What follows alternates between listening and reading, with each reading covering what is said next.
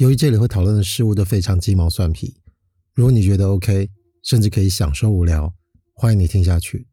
这里是芳邻活动中心。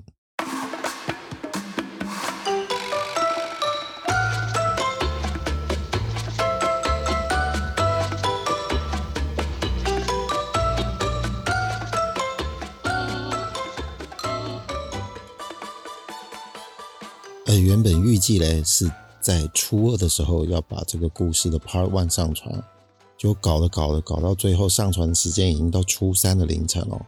这个比我预计的时间稍微慢了一点，那今天还是照计划，初三我要上传这个 Part Two，还是要按部就班的把这个故事在新年假期期间讲完啊。其实我也没有把握在这几天是不是能够刚好分配的清楚，我就按着原本的记忆就开始说，嗯，希望是刚好可以在这几天啊，就慢慢的把它说完。同样的，如果各位对这个听故事没兴趣，那其实直接跳过也没关系。下礼拜啊，应该是下礼拜这个正常化。这个单集的模式应该就会回到以往，就一个礼拜讲一集。OK，那就回到 Part One 讲到这个结尾啊，就在这个便利商店里面啊，隔着这个落地玻璃窗，男生就看着窗外的女生，他在跟他比手势。一开始其实他并不是很明白他到底在比什么，后来他明白了，因为女生发现这个男生怎么样都看不懂，他就进来了。进来之后，他才知道他刚刚在比的意思是说，我看你。吃完了也喝完了，你这个位置还要不要坐？我要坐。他低头一看，才发现哦，他原来平常习惯性会喝这个饮料，就让他觉得说，其实他还有这个理由可以坐在这个位置上。偏偏他那一天不是喝有颜色的这个塑胶罐茶饮，也不是喝豆浆，他喝的就是很正常透明瓶装的果汁啊。所以他发现，他连讲说我饮料还在喝都没办法讲，而且他大概应该是明白哦，就是女生应该看出来饮料都要喝完这件事情，很明显就没什么好说的哦。所以他准备想说，好吧，拍拍屁股走人。没想到这女生跟他说：“哎，你可以等我一下吗？你等我去买一下。”也就是他其实只是先过来跟他讲，但是他还需要帮他占个位置，所以他就跑去买吃的了。他想说：“好吧，算了，那就等你吧。”虽然有点微微讲不出来，就觉得哎，我为什么要帮你占位置？他多少心里也清楚，就是这个有点微不爽，有占绝大部分的比例是因为习惯坐这里，但其实他又知道说这个位置又不专属于他的。但无论如何，就是这个萦绕心头的事情并没有阻止他坐在那个地方等他把账结完。就看这个女生拿着三明治，也一样拿着一杯茶走过来的时候，他就站起来让位了。这个女生对他说一声谢谢，这个谢谢的声音听起来除了道谢之外，当然也代表有某种“好了，你可以滚了”这种声音。就算他刚刚心里已经稍微想过，就是他没有什么资格对这件事情动怒太多，举手之劳等着人家过来做也不算什么。但是他离开之后，就越想越不爽，因为他觉得我没有义务要帮你占位啊，这是不是有点问题啊？我跟你没交情啊。有交情你，再请我帮你占位置，我觉得这还算正常吧。你是一个要把我赶走的人，结果你竟然还觉得我有义务要帮你占位置吗？越想越不爽，但是他又能怎么样？他自己也没有站起来走掉，他还就坐在那边等他把账结完。所以以后如果人生还有机会遇到这个女孩子哦，再跟她理论这件事情是不可能哦。他只觉得有一口很奇怪的气咽不下去哦。他想要想办法再去争夺那个位置。照理来说，这个应该绝对没问题，因为他中午休息的时间早，而且他以前对这个女孩子也没印象。照理说应该不常在这里出现，也许明天中午就再也见不到她了。但对他来说，这就是一个中午的小插曲而已哦。就一直等到第二天十一点半，他就加快脚步，想说先把那个位置占满。他这一次决定要把喝饮料喝慢一点，就坐在那边看他能说什么。啊，这样讲不是很奇怪吗？我觉得期待这个女生来啊！你要真在意，到底是在意什么？就在意这件事情的面子问题，还是在意什么其他你又说不出来的东西吗？但他也管不了那么多了，他只想再把那个位置占好而已。靠，他们结果没想到，他一靠近这个便利店，从这个窗外就发现这个女生已经坐在那边，吃的跟昨天一样的东西，喝的跟昨天一样的东西。他一时间想说：“哇，我就只好去别的地方吃饭了。被抢走了，那能算什么呢？”就在这么想的时候，他就从这个落地窗前面经过。他没有办法确定这个女生看到他的眼神是不是对昨天的他有印象。他想说：“今天不行，你觉得等明天喽？”但是他再怎么样也没有办法超过这个十一点半嘛。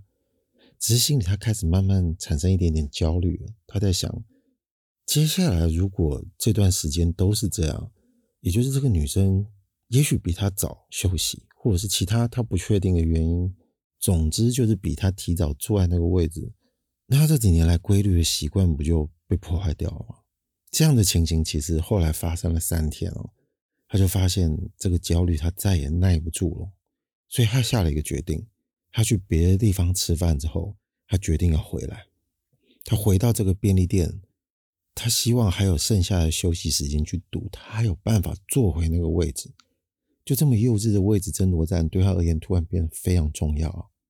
结果就在今天，他决定回来的时候，大概已经过了吃饭时间，差不多四十分钟。他吃完回来，他就发现这个女生还坐在这。但同时，他也发现，yes，逮到机会了，因为他看到里面他的桌上饮料刚好也喝完了，所以他决定要反将他一军。虽然他具体不记得第一天这个女生在敲玻璃的时候跟他比了什么手势，但他决定要以其人之道还治其人之身，所以他也敲这个玻璃。这女生坐在这位置上的习惯跟他日常有点不大相同，这女生就低着头看着手机。等到他敲这个玻璃之后，吸引他的注意力，他才抬头看到就是他。他试着在模仿跟这个女生之前跟他做的手势，想要让他知道说：你现在如果没有要做，换我要做了。显然这个女孩子并不是不敏感，她也不是什么笨蛋。她一看他试着要去做这些动作，大概就秒懂，知道这个男生想要跟他表达什么意思哦。她马上就点点头，对他笑。这么一笑，突然让他感觉。哎，靠北，别人好像其实并不是很在乎整件事情。他突然觉得这几天的自己心眼好像有点变得很小。当然，他也不知道这几年来这个位置对他而言承载的意义有多大。他不觉得这个女孩子明白啊，但至少这个女生对他笑，所以他觉得还有机会可以突破这个僵局。接着，他就走到这个门口，进了这个便利店。他跟这个女生说：“换你等我，我去买个饮料。”这女生很爽快的跟他说：“OK 啊，好吧。”那等到他结完账，准备要来到这个位置之后，女生就站起来离开了，把位置让给他。这个女生让给他，他要坐下的时候，他才发现靠北不妥。今天这个行为非常不妥。不妥的原因是因为他发现，原来他太执着这个位置了。他没发现，其实旁边的空位没有堆东西，也没有人坐。他想说，干有点尴尬，但是。这女孩子竟然没有问他，也没有说要坐到旁边，也没有叫他去坐旁边，他就起来就走掉了。这个促使他产生一个冲动。这个女生准备离开便利店的时候，他叫住她，他开始对她说：“哎，不好意思，其实我也不知道怎么开口，但是显然我们都喜欢坐在这个位置，可是其实旁边有空位的情况下，但是位置又很少。”我们可不可以想一个方式，以后大家来互相坐在这个地方？呃，什么？这个女生很下意识的就这样子问他，什么意思？这个男生才发现，哇靠，他刚刚前面讲的也太烂了吧，他表达的太混乱了。他在那个当下还根本完全想不起来，他原本准备到底要怎么讲啊？这个时候，这个女生就停顿了一下下，帮他解释。我说：“哎，你的意思是？”其实你平常很喜欢坐在这个位置，虽然我觉得好像没有什么重要的，但是你显然比我还重视这个位置。要不然这样好了，这段时间我常常都会来这里坐。我来了，我先帮你建位好不好？反正隔壁的位置也常常空着。啊，这个男生听到就想说：“哦，好啊。”但是他也没有办法想象哦，就是这么一个有点不知所云的要求。就没想到这个女生大概懂他的意思哦，而且他也愿意帮他实现这个看起来非常没有必要的坚持啊。所以这个中午的插曲本来也就没有什么，就在他的日常里面，只不过是一小段这个时间会想到的事情。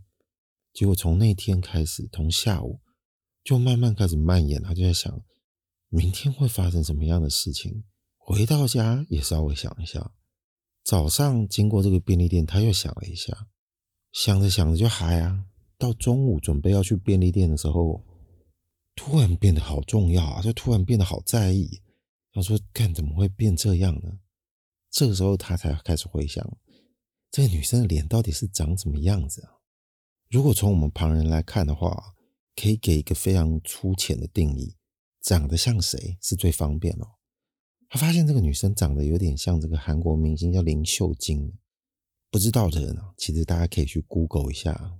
当然，这也是我讲故事的时候给他的一张脸啊。各位神明听到你想换掉别人的脸也可以啊，反正姑且我就称之他为林秀晶哦。好了，那就来到中午喽。果然，他一到这个便利店，就发现这个女生已经坐在那边，旁边放了包包，显然他就是在把旁边的位置留给这个男生。到了，他就跟他说：“Hello。”有够尴尬了，但是这个协议是他自己提的，所以也只能接受这样的情形。而且他没有想要逃跑，他超想去。好吧，今天就先讲到这边。芳林活动中心，我是阿贵，明天见，拜拜。